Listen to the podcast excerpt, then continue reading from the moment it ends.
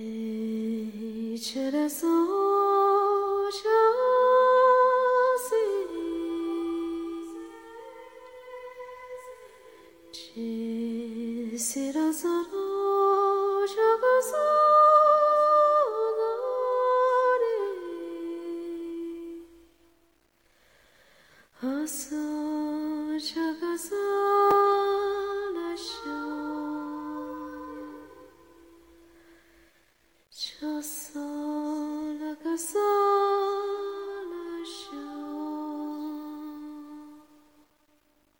Hello，大家好，欢迎收听我们这一期的硬核电台，我是主八甘。大家好，我是小九，非常高兴又能在空中和大家见面，这是我们硬核电台的最新一期节目。然后这期节目呢，又跟大家聊电影啊。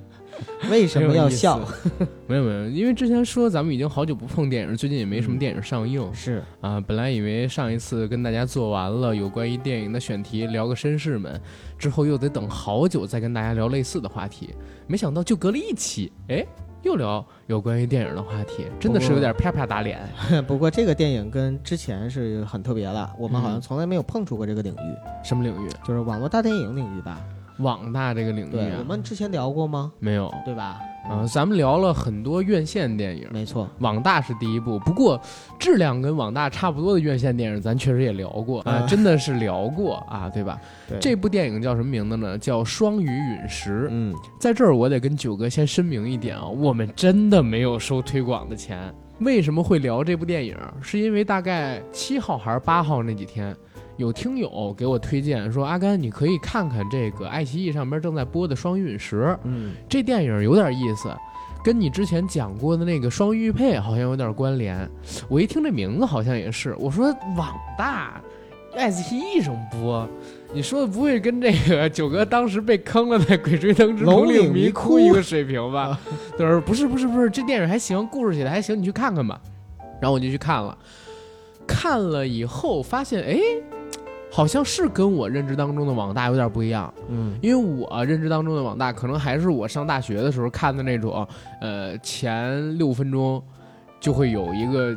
男女激情的视频，然后出现正好卡在第五分五十八秒，就为了让你付费，然后成 VIP 怎么怎么样看第六分钟之后的内容的那种网大电影呢？嗯，我已经好多年没看过这种类似的东西了，这还是第一部。但是你没发现现在网大越来越多？那当然，我几乎打开任何一个视频平台的话，总能看到几部，比如说。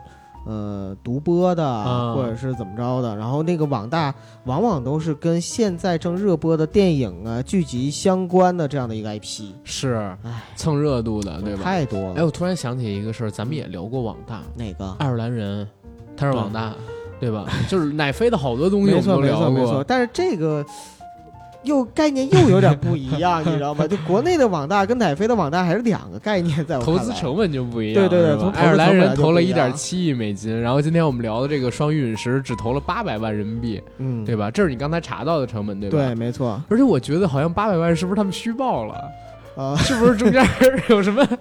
你哪知道演员都有多少片酬呢？哦，好吧，我我我觉得没有多少。我觉得这些老戏骨没准拿了一半。老戏骨 对，没准拿了一半的片酬。我跟你说，哦，谢谢你。不是现在不能超过百分之三十还是四十吗？他们是跟国家政策对着干。我操，不是，别别瞎扯。说回来，说回来，这片子，当时看完了之后觉得确实有意思，没错。然后赶紧就推荐给九哥，我说咱们做一下。哎，也不是我推荐给你的时候，我还没看是吧？咱俩是应该同期看的啊。是之前有听友给我推荐，然后我看了一下他的豆瓣开分，开分是七点一，然后昨天看之前是六点八，我说分还不错，尤其在网大里边，对，六点八的评分算天花板了。我说咱俩晚上去看看吧，九哥说 OK，然后我们俩昨天晚上各自回家看了这部电影《网大》，今天聚到一起跟大家聊这个节目，对吧？嗯，讲讲心路历程呗，九哥看了这个电影之后的感受。的感受是，同样是网大啊，我看到了中国网大的电影人的追求，这么高评价吗？不至于吧？还有就是进步吧，还是进步？因为毕竟是前段时间刚看了那个《鬼吹灯之龙岭迷窟》嘛，然后再看这部网大的时候，觉得其实同样是网大，但是你要是想把故事拍好、写好，还是有这种可能的。不要总说什么特效不行啊！不要总说什么我没钱呀，不要总说这个审查制度的问题，这那的，我觉得这些东西可能都不能作为你没有把一你自己的作品弄好的一个原因。昨天看的时候是这样啊，本来晚上的时候都已经躺在床上了，然后说要不把这网大打开看一下吧，实在不行就二倍速快进或者是怎么着。开始刚看的时候呢，看前三分之一，啊，觉得还行，但是呢也没有就是让我欲罢不能的感觉。但是到了中间有那个一个节骨眼儿，就是突然之间，这个死的教授又复活，哎，在那块儿的时候，我突然觉得哎好看了，然后就想把它继续往下看下去。结果呢就不知不觉看到了后半夜，然后把这部戏整个的全看完了。看到最后的时候呢，觉得说哎还挺过瘾。基本上这就是我看整个这个戏的时候的这一个感受。我还是先给大家介绍一下这个双鱼陨石的剧情吧，也方便大家理解。因为这故事本身我觉得还蛮有意思的。没错，啊，双鱼陨石，大家听这名字。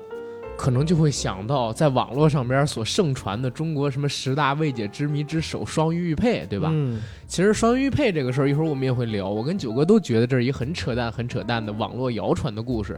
虽然彭教授是真实存在的，但是双鱼玉佩这个事儿，大概率上面我们觉得是假的、虚构的、不切实际的。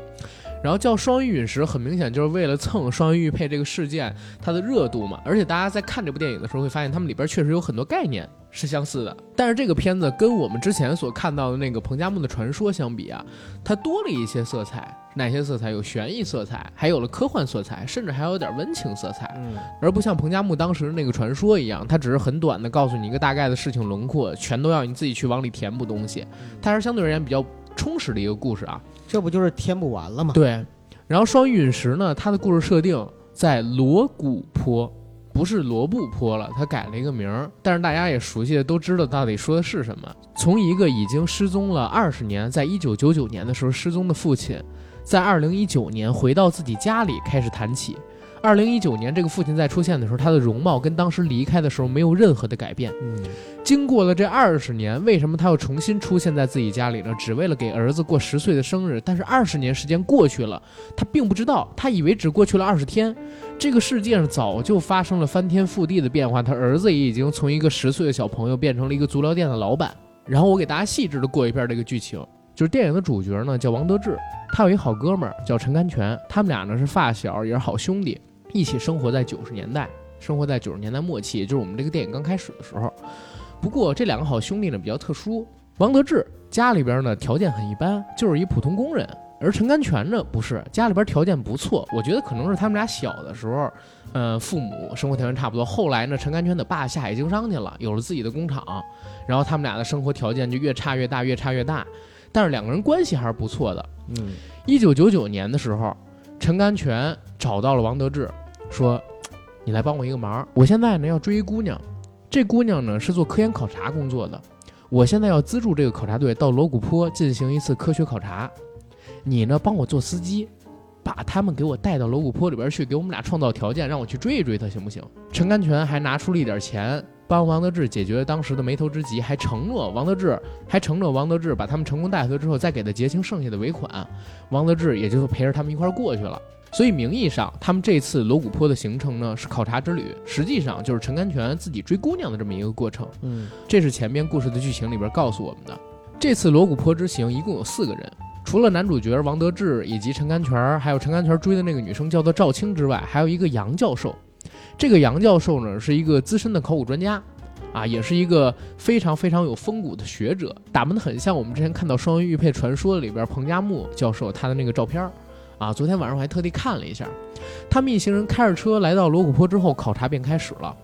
罗古坡，说这个名字，大家一定会想到罗布泊，对吧？这其实是传说当中的死神之地，恶魔跟天界的交界之处，没有人能活着穿越罗布泊，有这样的一个传说嘛？他在新疆当地，然后也在塔克拉玛干沙漠的一个边界处，然后好像整个直径的范围就得有几百公里。这是现实生活中所存在的一个荒漠戈壁。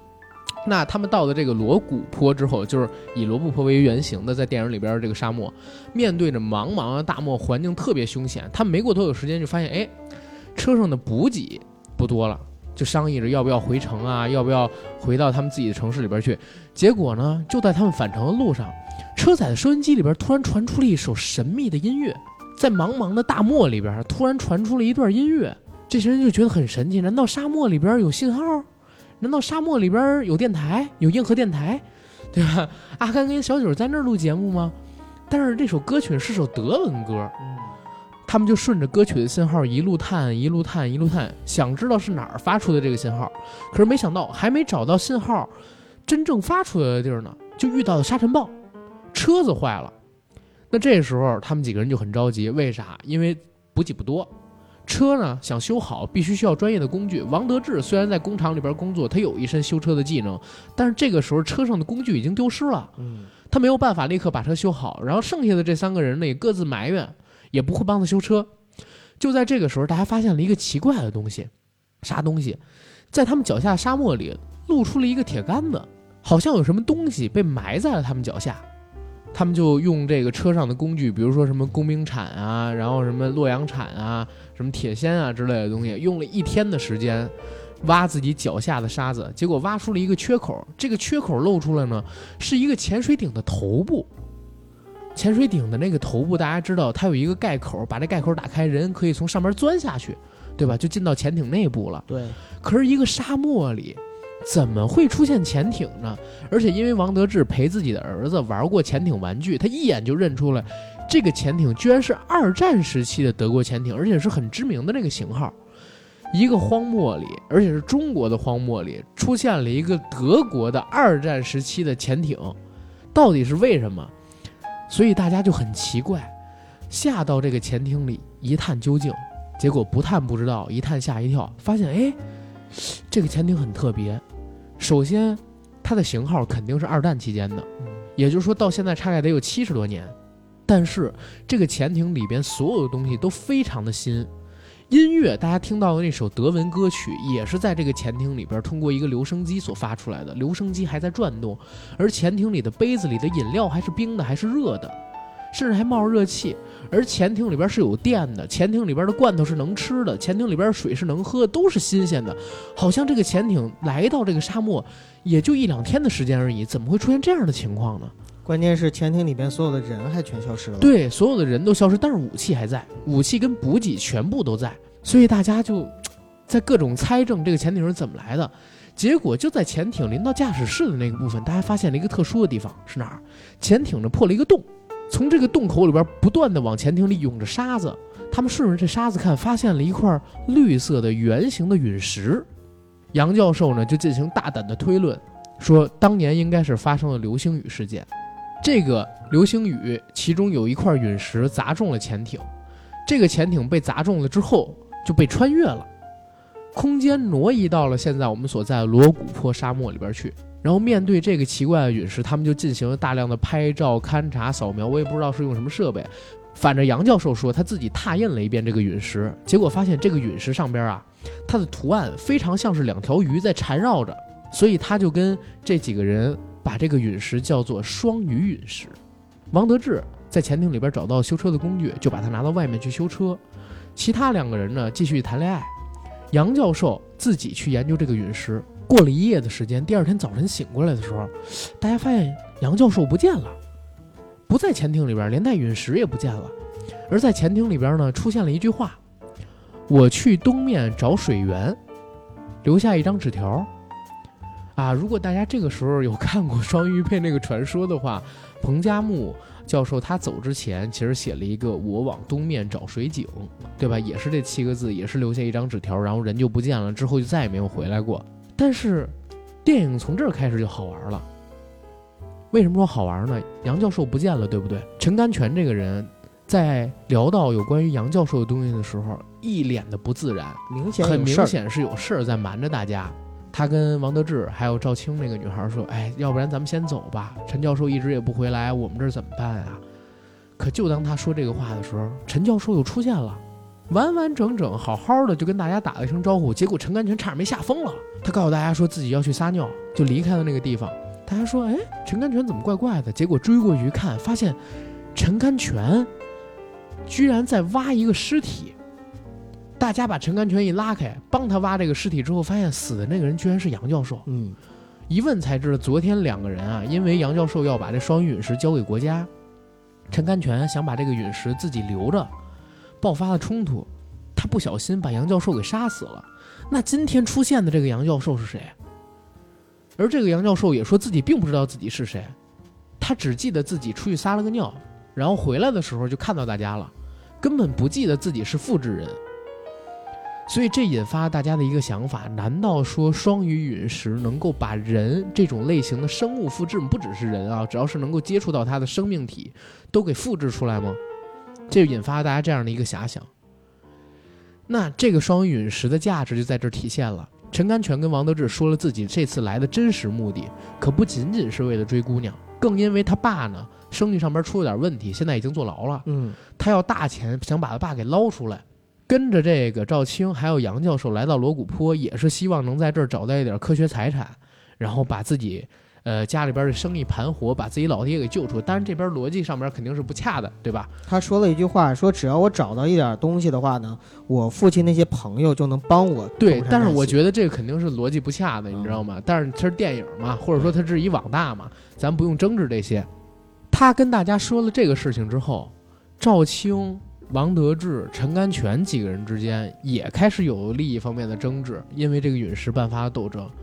然后这个陨石，大家发现一件事情，触摸它之后，只要是一定得是肉触摸，然后中间隔块布，它也不会产生复制。只要是肉触摸了，它就会复制。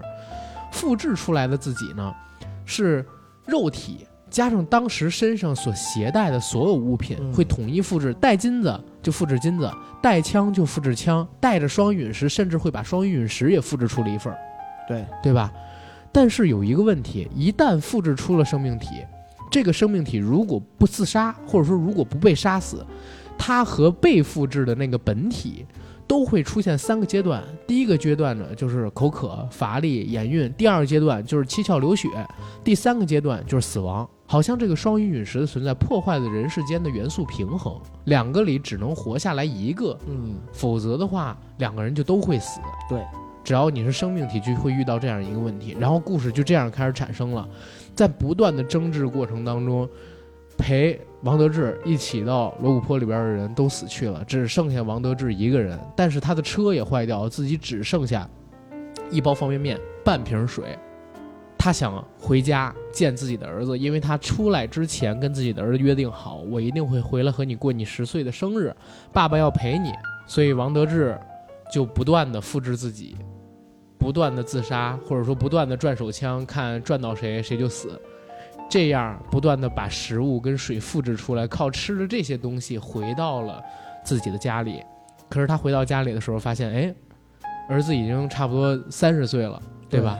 然后过了二十年，已经不知道不是当时十岁的那个小孩了。这基本上是整个故事啊。当然我简化了好多，嗯。但是大家可以从这儿看，这个电影还本身还是有点脑洞的，对吧？对。刚才九哥我们聊这个电影一共是八百万的投资成本，嗯，不贵，真的不贵。而且我觉得啊，绝对不能也不能说绝对，呃，反正以我自己浅薄的认知来看，我算电影的成本算的还挺准的。我觉得肯定，我我觉得大概率。用不了八百万，就是你看这个整个电影做下来拍下来，哎，对，用不了八百万。刚才阿甘说，其实实在紧一紧，可能免费也能拍出来。那那免免费肯定是过分了，但是我觉得三四百万、四五百万也能拍出来。嗯，这个八百万里，我觉得水分应该不少，可能得扣一半税吧。扣啥税啊？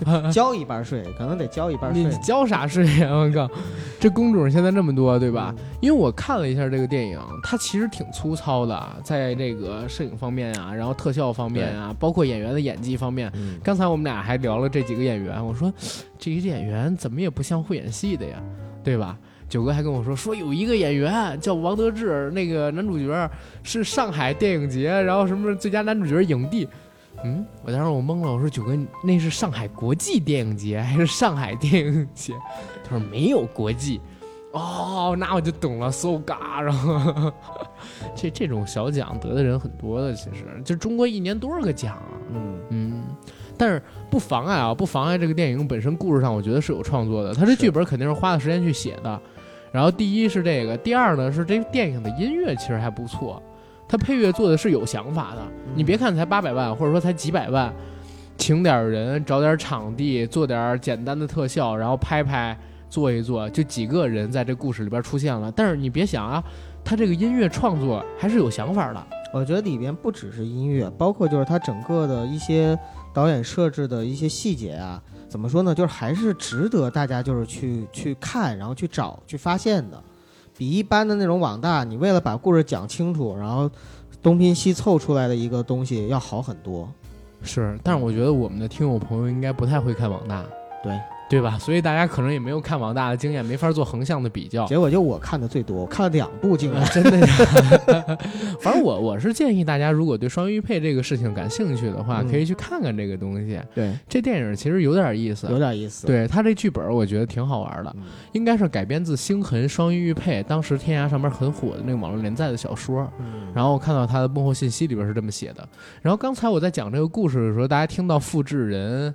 然后听到有这个平行时空有穿越，然后还有一点点惊悚情节，大家肯定会想到几部电影，比如说《恐怖游轮》，嗯，对吧？比如说呃，《彗星来的那一夜》，尤其是《彗星来的那一夜》，跟这个实在是非常像。除了《彗星来的那一夜》之外，甚至我还想到了这个男人来自地球。呃，九哥刚才问我怎么会像这个男人来自地球，因为也是受制于成本。这部电影里很多的篇幅也是发生在极密闭的空间内，是一个人向其他人讲述。对，当时他们做的什么事儿？整个结构上是差不多。对，呃，不能说整个结构上吧，反正有相信的地方。还有那个前目的地，其实也有啊。前目的地就是那自己生自己、自己上自己、自己杀自己、自己审自己那个，数？对对对。啊，伊桑霍克那个，好吧。啊，前目的地那个，回头也跟可以跟大家讲讲那个好玩的故事。那。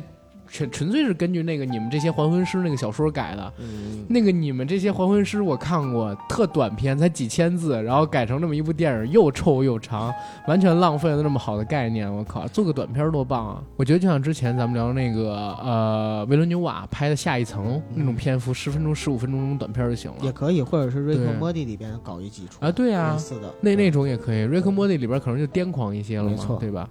前目的地，嗯。哎，我给大家找一下那个你们这些还魂师那个故事吧。行，跟大家分享一下吧。给你们讲一下你们这些还魂师的故事介绍。一九四五年的一天，克利夫兰的孤儿院里出现了一个神秘的女婴，没有人知道她的父母是谁。这个女婴孤独的长大，没有任何人与她来往，直到一九六三年的某一天，她莫名其妙地爱上了一个流浪汉，情况才变得好了起来。可是好景不长，不幸的事件一个接一个的发生。首先，当他发现自己怀上流浪汉的小孩时，流浪汉却神秘失踪了。其次，他在医院生孩子的时候，医生告诉他他是双性人，也就是说他同时具有男女的性器官。发生了难产，为了挽救他的生命，医院只能给他做了子宫摘除手术，让他从女的他变成了男的他。而更不幸的是，他刚刚生下的小女孩又被一个神秘的人给绑走了。这一连串的打击。让他从此一蹶不振，最后流落到街头，变成了一个无家可归的流浪汉。直到一九七八年的一天，他醉醺醺地走进了一个小酒吧，把他自己一身不幸的遭遇告诉了一个比他还年长的酒吧伙计。这个酒吧的伙计呢，很同情他，主动提出帮他找到那个使他怀孕又失踪的流浪汉。唯一的条件呢，是他必须参加酒吧伙计他们那个叫做“时间旅行特种部队”的项目。流浪汉同意了。他就和酒吧的伙计一起进了时间飞车，飞车带着他们两个人回到了一九六三年。伙计把流浪汉放了出去，流浪汉在街头莫名其妙流浪着，莫名其妙的遇到了一个孤儿院长大的姑娘，莫名其妙他又爱上了这个孤儿院长大的姑娘，而且莫名其妙的使这姑娘怀了孕。使她怀了孕之后，酒吧的伙计找到了这个流浪汉，又带着他乘坐时间飞车前行了九个多月。到医院里边抢走了那个女孩刚刚诞生的小女婴，并且用时间飞车把女婴带回了1945年，悄悄地把她放在克利夫兰的一个孤儿院里。然后呢，又把稀里糊涂流浪汉踹上了时间飞车，带着他到了1985年，让他正式加入了酒吧伙计的那个叫做“时间旅行特种部队”的项目。在那之后，流浪汉就有了正式的工作，生活走上了正轨。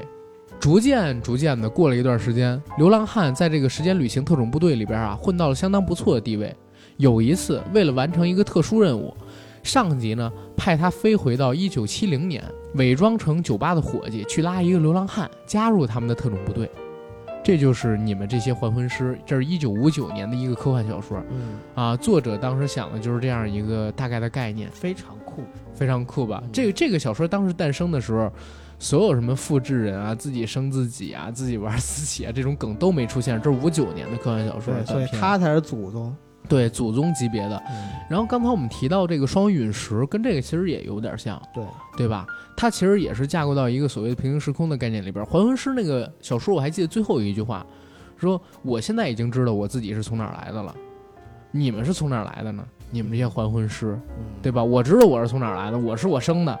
对吧？我是我养的，对。然后我我是我自己的父亲，我也是我自己的母亲，我也是我自己的子宫里边生下来的。对。就当时他他这个故事是这样自洽的，但是他就是一个错误啊！我操，这个如果真的存在万能的上帝的话，会允许这样的人出现吗？所有的这一切都代表的就是时空错乱，只有在时空错乱，并且呢没有那些时间悖论的情况下呢，才会发生的事情。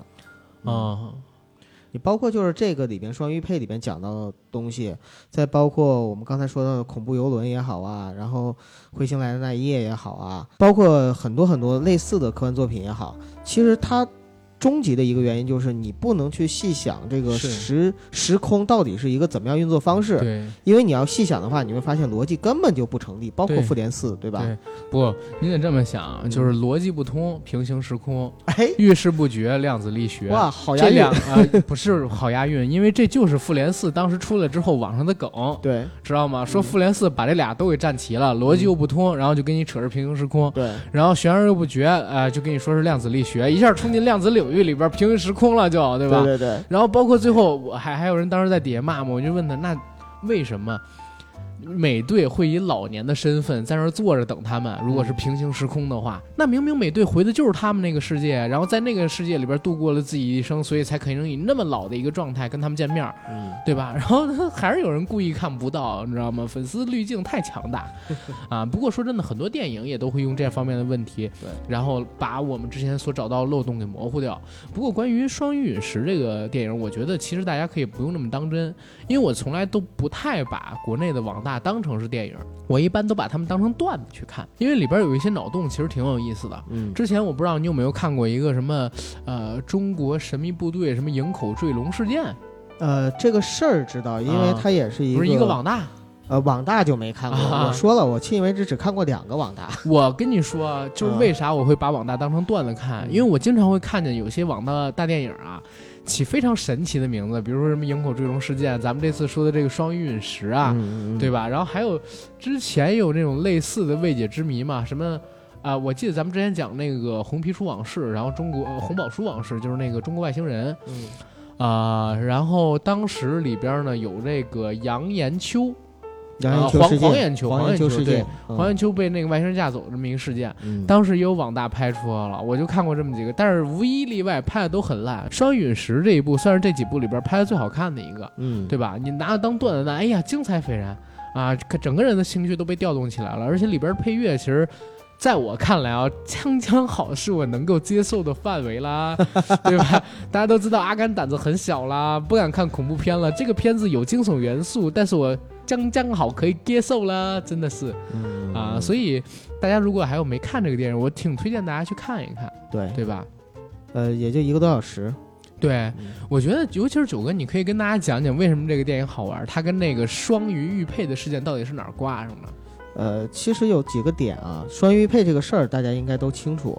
最早的时候是在天涯上呢流传，比如说中国的十大著名的灵异事件啊，里边第一个事儿就是彭加木和双鱼玉玉佩事件嘛。然后后边的话呢，还有什么猫点老太太，就哈尔滨猫点老太太呀，然后营口坠龙啊，等等等等，成都僵尸王很多。那这个双鱼玉佩这个事儿呢，最早是因为中国科考队在当年探索罗布泊它的这个资源的时候，当时呢出了一个。彭加木教授失踪的离奇失踪的这个事儿，这个事儿本身是一件真事儿。当时在科考队中呢，就是彭加木教授在队员不知情的情况下呢，神秘失踪了，并且留下一张纸条，纸条上写“我往东去找水井”。啊，然后呢，就是众说纷纭，包括回来之后呢，大家派了搜救队去搜救，然后去寻找，最终也没有找到彭加木教授的尸体。嗯，所以呢，就相当于即使到现在为止，也只能是暂定他为失踪。当然，在自然意义上，呃，法学意义上的话，他是属于已经宣告死亡了。是的。然后这件事情本身是一个未解之谜，呃，这件事情呢，在天涯上经过演化，就演化出了双鱼玉佩的事件。讲的呢，就是说有这么一个双鱼玉佩，这个双鱼玉佩呢，就是两条鱼互相嘴对嘴、舌吻的那样的一个造型，就像这个双鱼陨石里面讲到，就是双缝干涉实验呀等等有关系，并且在南派三叔的这个小说《盗墓笔记》里边呢，也有讲到，就是这个双鱼佩可以去复制啊，就。呃，两个人，一个人拿着玉佩影片儿，啊，就可以复制出来另外一个自己。反正这个概念，我觉得倒是挺好玩的。然后呢，这件事情呢就被很多的作者吧进行了艺术加工。刚才我说到南派三叔，再包括呢，就是我知道，呃，其实派哥也曾经在他的那个深夜小茶馆里讲过双玉佩的故事。然后还有呢，就是其他的一些网络文学作品都有。那这次呢，这个网大其实也是基于双鱼玉佩为原型的这样的一个改编的小说，或者说原创的小说吧。然后由这个原创小说再改编成了这样的一个网络大电影。呃，里边呢就是杨教授这个原型，其实呢本身就是彭加木教授的原型。刚才阿甘也说到了，他们在照片上面呢，就是从外形上很像是当年的那个彭加木教授。第二呢，我看到一个细节，就是杨教授他在出场的时候呢，他是脖子上围着一条红围巾。哦，啊，这条红围巾呢，实际上，呃，很明显它是一个女士的围巾，它不是一个男士的围巾。那这个女士的围巾呢，很可能就是他夫人在他带队出发之前呢给他系上去的。我觉得这个也是有一点点取材于彭加木教授原型的成分。啊，因为当年呢，就是彭加木教授在失踪之后呢，其实他夫人也为他写过诗。对啊，然后另外呢，就是彭加木教授和杨教授，应该我个人感觉，因为我对彭加木教授不是很了解，但是从我知道的网上所有对他的描写和描述，呃，再到这个杨教授所有的这个表现上面来看的话，我感觉两个人在我的认知里面是趋同于一致的，就是在他们的性格上面是非常专注于整个的科学探索和科学研究。并且呢，是有一定的执着和固执的成分在里边。第二呢，是就是可能非常，怎么说呢，大义凛然，就是不太在乎个人的一些小名小利，而更关注的是，呃，一些非常的苟利国家生死以，其因祸福必须知。哎，就有点那种，就是正道的光洒在了两个人的脸上，是的，这种感觉。这是电影里边的原台词啊，对吧？就是就给人的感觉呢就是这样，为什么呢？因为我知道一种说法，这种说法当然未经证实，就是在彭加木教授写的那个我要去，我去东边找水井哦，我要去拉萨，我以为 那个纸条下面不是有一个日期嘛？那个日期是修改过的，然后结合呢，就是为什么始终找不到他的遗体？有一种当然类似于阴谋论的说法，就是说因为彭加木教授本身呢在科考上也很固执。然后在探索罗布科的过程中呢，其实他的一些固执的想法，可能是威胁到了一些人的，或者说整个团队的这样的一个安全，所以最后他失踪了。那么失踪了之后呢，他那个纸条上才会有这个就是日期上面的一个变更和更改。那这里边呢，就是电影里边呢，呃，杨教授他也是为了科学探索，在明明知道这个车其实必须要返航，如果不返航的话。可能油也不够了，然后可能物资补给什么也不够的情况下，为了去寻找那个声音的源头，还是执意让司机往东，就是让王德志往东开，呃，然后包括后面呢，为了去研究这个双鱼陨石到底怎么回事儿。啊，自己以身犯险，并且呢要去做实验，然后去解剖它，等等等等。就他也是一个在科学上有很强烈的献身献身精神的这样的人。其实，在这个作品里面的知识分子的表现，就是跟我一贯认为的很多知识分子的样貌是很像的，就是可能会有很强烈的一种奉献精神。而这种奉献精神呢？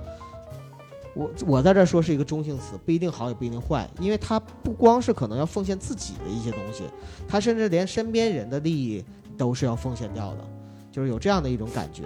是，但是这里啊，杨教授其实我觉得他为什么要姓杨呢？他可能也会有一个鬼吹灯的梗。啊不不不，鬼吹灯就是佘丽阳的老爸也叫杨教授。哎呦，这这可能是我过度解读了，绝对是过度解读。但是大家都说了，这个网剧里有各种梗嘛，那他就各种找梗嘛，对吧？我我能觉得他可能是刷杨永信，啊，因为因为你一说杨教授，现在全网能想到第一个杨教授就是杨永信嘛，对对对对对，杨永信就是很偏执、很专制。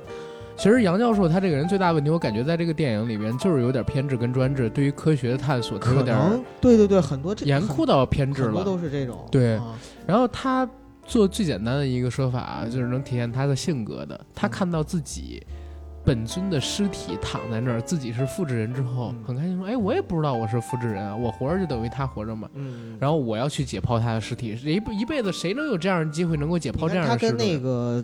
陈甘泉是一个非常鲜明的对比，就是陈甘泉代表的是商人，就是重利益的，然后非常以自我为中心的，然后他呢作为一个知识分子，完全就是非常 easy 的就跨掉了，就是比如说自我认知这一块的概念，或者说，哎，我我到底我觉得他不能叫知识分子啊，知识分子可不是这样的，知识分子大部分好不是就是一个偏执的这么一个科学工作者，嗯。啊，偏执的科研工作一定要加偏执的这个字儿。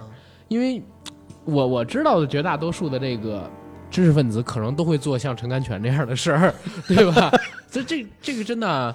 不见得商人跟知识分子谁更高尚，在品德上面来讲，对对对，我没有评价哪个更高尚，我我觉得这就是一种表现。嗯，其实说到知识分子的话，我倒觉得其实里边的赵青他扮演的更像是一个知识分子啊，精致的利己主义者嘛。对对对，所以实际上这里边四个人，就王德志、陈甘泉、赵青和杨兆寿，他分别代表的是不同的类型的社会上的人，是不同类型的社会人。对，然后在这个社会人的呃 故事当中啊，没错，四个社会人的故事当中。啊，他们有血腥，对对吧？有暴力，有谎言，有挫折，有教育，有爱情。哎呀，真是一个人间百态的罗生门啊！是对吧？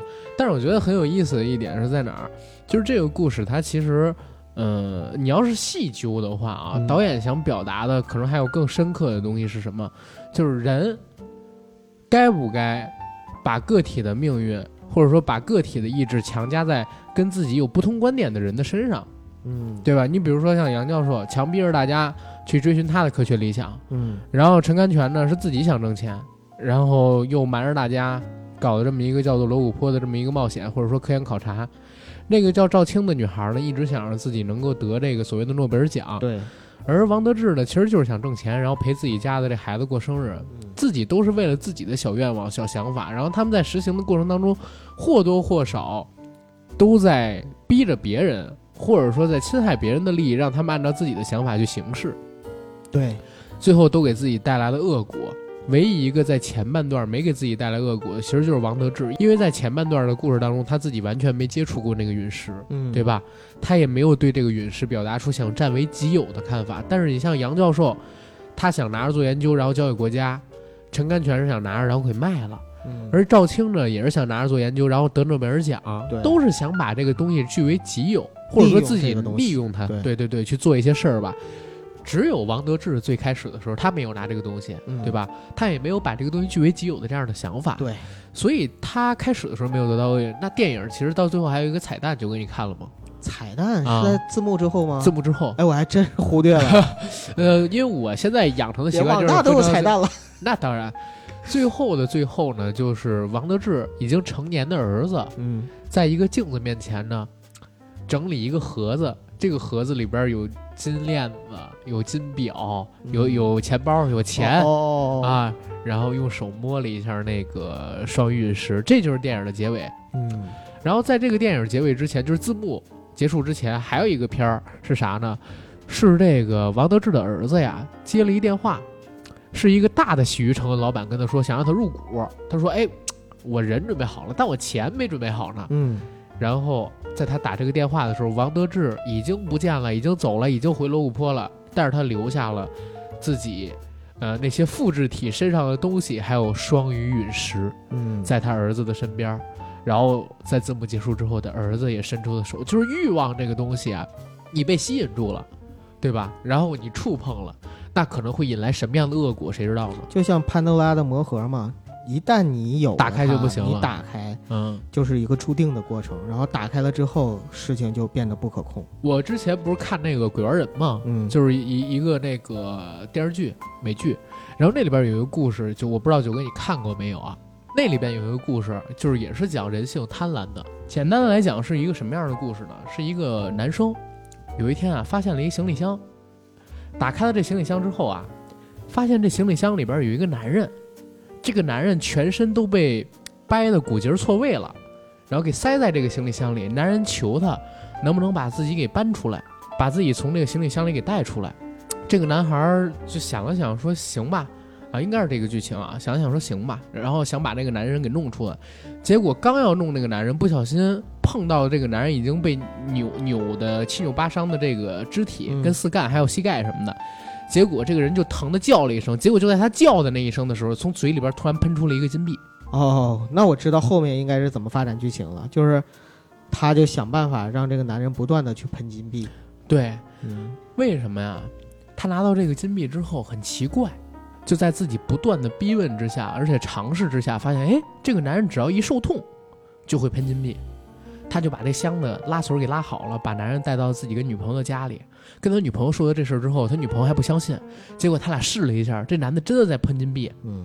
后来呢，这男的告诉他们了，说自己就是被人发现了，一旦发生疼痛，就会吐金币这个事儿，然后被带到了这里。这有点像人鱼的眼泪啊，然后被装到了这个箱子里边，在不断的折磨，让自己喷喷这个金币。然后男生跟女生知道了这个事儿之后，邪欲之心就打开了，不断的刺激、鞭打、拿针扎，然后用电过他，就为了让他产生疼痛。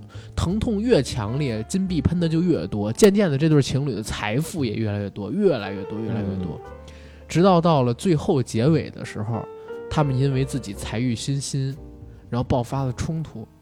这个时候，箱子里边那个男人突然爆发出了强烈的笑声，然后笑笑笑笑笑，他们都是以为是怎么了，结果发现这个男的从里边出来了，他原来是一个恶魔，就是在世间寻找那种特别贪婪的灵魂，想把他们带到地府里边去。明白啊？那这这就是那一集的故事，这是一美剧，然后大家可以有兴趣的话去看一看，就是人性贪婪的这个窗口一旦被打开了，你是止不住的，而且会变本加厉。最开始的时候，他就是一个很普通的一个小孩儿，但是当他看到只要自己施虐就能让人产生出金币之后，他就越来越过分，越来越过分，连带自己的那个女朋友都是在不断的折磨，而且折磨的手段越来越强，啊，去对待那个所谓的我们叫应应该叫恶魔吧，对吧？叫恶魔应该也没什么毛病，这样的一个故事也有点像双鱼玉佩，对吧？对，就其实就是。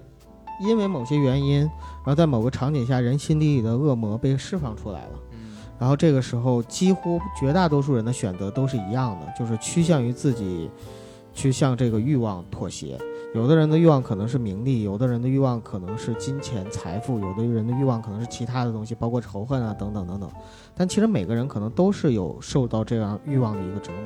只不过很少有人有那种这样的机会。没错，就是这个机会只有在很多开脑洞的电影里才会有。之前，因为跟阿甘要做关于徐老怪徐克的这个专辑嘛，然后去找呃很多他的作品去看的时候，我就想到，其实，在《倩女幽魂》这个系列里边，就有很多的时候讲的也是人的欲望，就是人在这个社会上的欲望。不过这个今天就不展开讲了，回头我们在付费节目里面会给到大家的。再说回这个。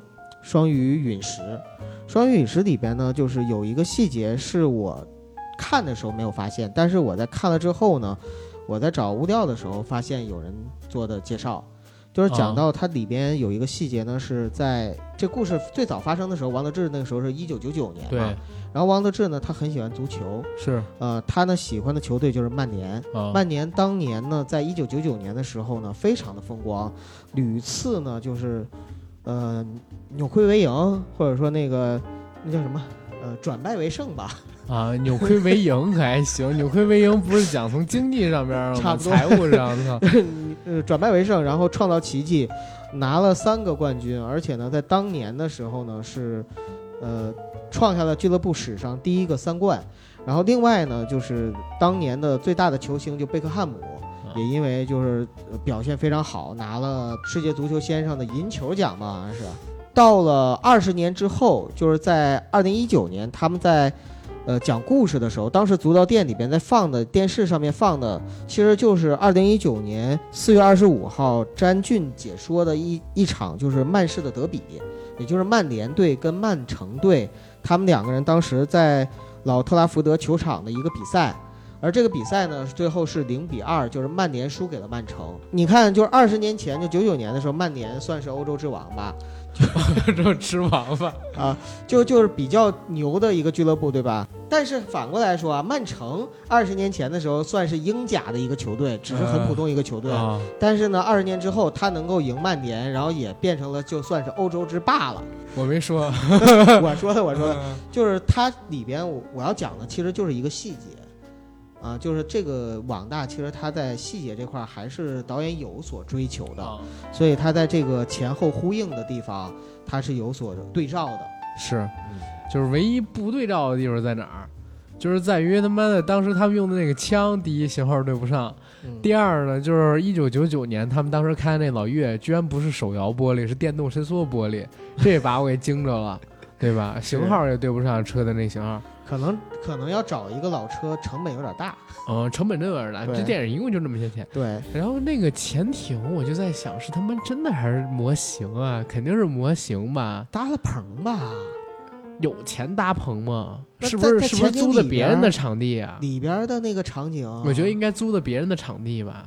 哦，也说不定。不是说不定，他肯定是为他自己单独搭一个，我觉得应该是不至于，对吧？反正里边也没什么动作戏，这个无所谓，大家不用关心这个电影的细节啊。我觉得还是关于这个幕外的故事更有意思。这个这个特效这个东西，你看那里边机关枪哒哒哒那火花，还有那个那个沙尘暴那个特效什么的，你就看看看着看就得了。那个我想着我要学个一年半载，我也能做啊！你还得学一年半载 啊！我以为你学个几天也就能。那不可能，那不可能，这这不行，怎么也得一年半载。用我电脑那 CPU。想渲染出那样的东西，半年吧，半年一一帧差不多了。就是我看抖音上面很多教程啊，就一些特效，它都有素材。是啊，直接就是用那个素材的话，好像也不是特别难。是你有素材当然不难，但是你给人做一电影，有谁让你照搬素材？又不是《战狼》超 X 战警，那倒是对吧？嗯，呃，这个大家别攻击我啊，《战狼二》里边确实有一个场景是超 X 战警第一战的，用了素材，对，用了素材，然后那个徐那个吴吴吴京老师还出了道歉。我差点说成徐克老师，吓着我了。真的，那个吴京老师还出来道歉。这种套模的事情，我觉得一般人不太会干，哪怕是网大，对吧？让人抓着了多不好啊！好说不好听，跳进黄河洗不清。我得要这这个，你那这个不如我这这个。对，嗯，小哥不瞎说。然后回到这个双陨石啊，嗯，刚才其实九哥你也说了，就是这个电影跟彭加木。教授他失踪的这个案子是有很多取证的地方，对吧？有很多梗，其实就是从那里边来的，对对吧？有甚至说有一点点像咱们去年看到的那个，呃，叫什么呢？星际救援、星际探索，对，星际探索，对对对，《迷失罪城》那个导演他当时拍的那个，跟那也有点像。然后除了这几个电影之外，刚才我们所提到彗星来的那一夜呀，这个男人来自地球啊，还有刚才那个恐怖游轮，恐怖游轮，其实也推荐大家去看。当然，可能大家很多人也都看过，这毕竟都是入门级的电影。没错。但是我们说回双鱼陨石这个网大啊，我觉得这个电影其实还有更多可以开垦的地方。你指的是？就是续集要开发，其实也能开发，嗯，对吧？首先第一点，他把这个石头留给了自己的儿子，他儿子会不会把自己复制出来？答案是会，因为到结尾的时候他已经碰到了，然后碰到了这个石头之后，肯定复制出了一个新的自己，他跟这新的自己之间肯定会淡发出冲突的，嗯，对吧？如果两个里边不杀一个活一个的话，两个人都会死掉，这是这个故事的设定，这是双鱼陨石的设定，而且双鱼陨石是哪儿来的也没有讲清楚。对不对？外星来的，而且还有一个最根本的问题，嗯，就是在电影里边有一个很神奇的情节，是陈甘泉把这双鱼陨石打碎了，然后不小心吞了一片双鱼陨石的碎片进自己的肚子里边，所以他自己呢就不断的被复制，不断的被复制，不断的被复制。那想解决这个问题，只有两个方案。第一个方案呢，就是不断杀掉被复制出来的自己，对吧？把复制出来的自己杀掉，但是刚一杀死，新的自己又会走出来。对啊，然后就是把它杀掉，那个肚子里那个取出来啊。对，然后取出来的时候也相当于又碰了吧？但是取出的你也会死啊。第二个方法呢，就是两个人谁都不杀谁，就静静的坐着，然后等两个人的这个叫什么药效啊还是什么东西来了。等这个药效来了，然后两个人都自然死亡，嗯，是吧？因为我们刚才说它会有三个阶段，先是头晕乏力，然后七窍流血，最后死掉。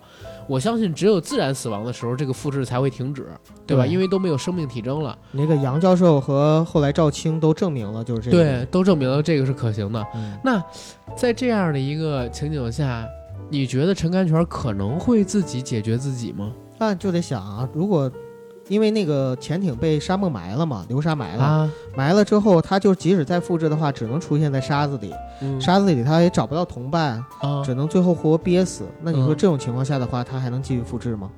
其实这个有一个简单的办法可以嗯验证。首先第一点啊，刚才我们所讲到的这个故事里边说，双鱼玉佩诞生出来的复制人会在本体周围，但不知道是多远，对吧？嗯，然后这个潜艇实际上已经沉到了这个沙漠里，那有可能复制出来的人会在沙漠地表啊，也说不准，对不对？哦，复制出来的人在沙漠地表复制出来表也说不准。的沙漠地表，他就找不到那个之前沉进去的那个人，他们俩就死掉了嘛。因为最终只能是死掉，那要万那要万一沉在底下的那个人就是刚一被复制出了，或者说刚一复制出新的那个人，然后他就憋死了，上边那人还留着怎么办然后接对吧着爆出，接着啊？然后然后剩下的人只会在上边有能活动空间的地方，然后复制出来。当然这些都是可能性啊，所以就这一块的话，其实是一挺好玩的扣的，后边得讲讲，我觉得能讲。嗯对吧嗯然后再到后来，这个双鱼玉佩它是个例呢，还是整个罗布州里边像这样的东西很多呢？其实电影里边也没有讲到。是，他想开发的话，很多地方其实都能开发。反正就是不能追究细节，因为这一部网络大电影的话呢，脑洞开的足够大，逻辑也自洽。但是如果你真的深究细节的话，很多地方还是老实说经不起推敲的。对，但是我就说嗯，哎，谁经得起推敲这弄网大呀？我的妈呀！你就拿它当个段子，就拿我刚才说的，你不能拿它当一正经的电影，或者拿一当一作品看。是，但是我觉得，如果他想开垦的话，可以做一个锣鼓博，然后灵异事件部，或者叫什么刑侦事件部，或者叫玄奇事件部嗯之，比如说双陨石，然后之黄延秋什么什么之坠龙事件之什么什么，就把整个锣鼓坡它那里边啊。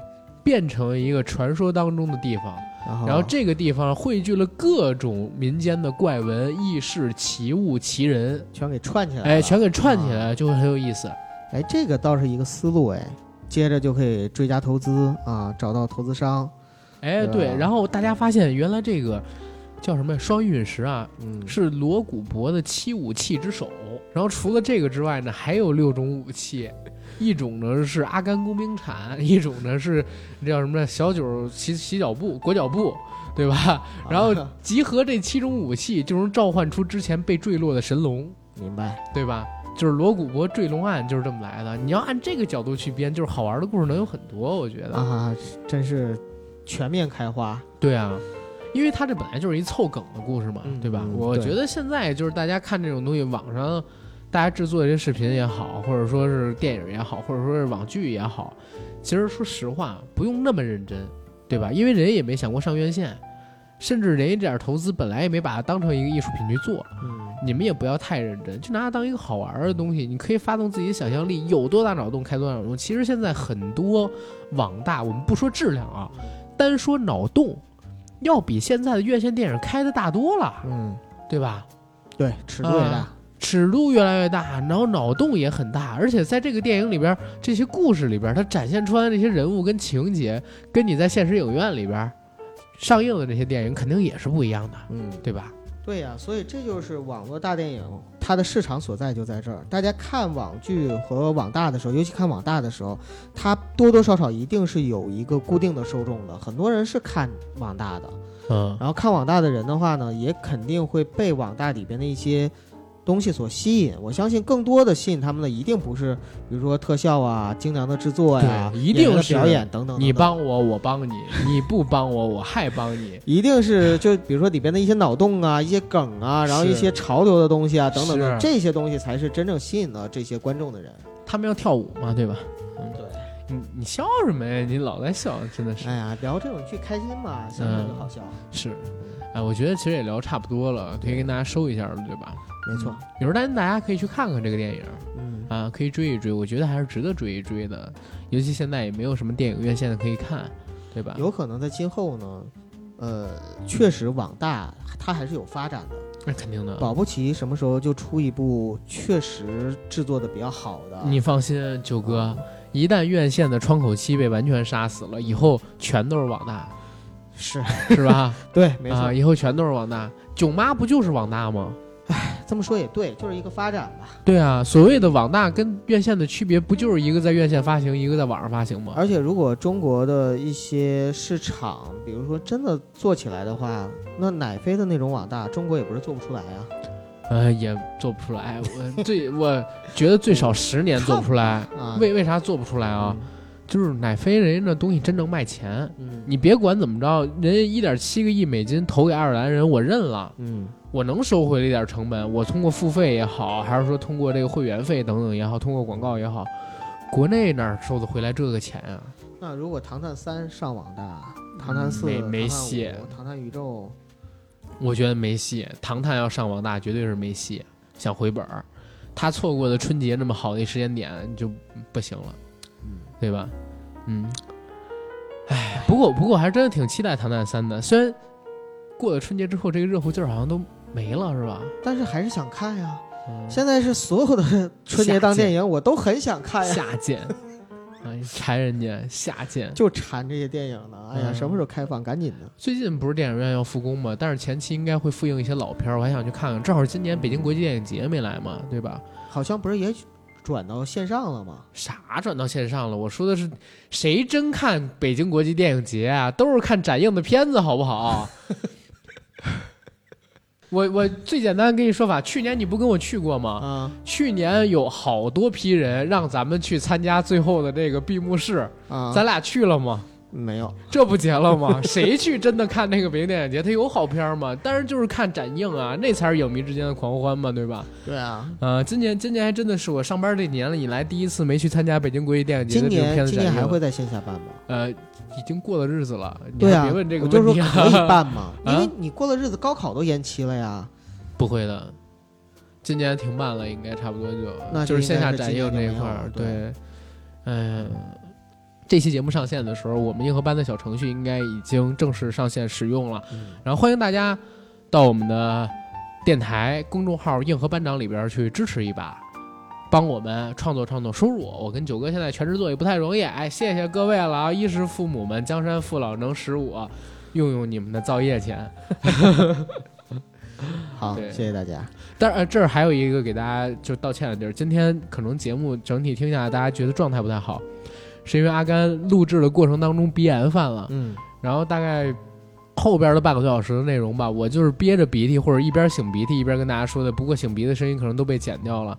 啊，在这儿给大家造成的不便或者说不好的体验，阿甘要表示道歉，不好意思，不好意思。阿甘一直问我，你总笑什么？总笑什么？你看着那个阿甘可爱的脸，然后挂着两行大鼻涕，想到他五岁的样子，能不笑吗？我以为你是看到我这么一大包纸巾摆在这个桌面上面，你想多了呢。行吧，谢谢大家，我先去先去弄弄鼻子，嗯。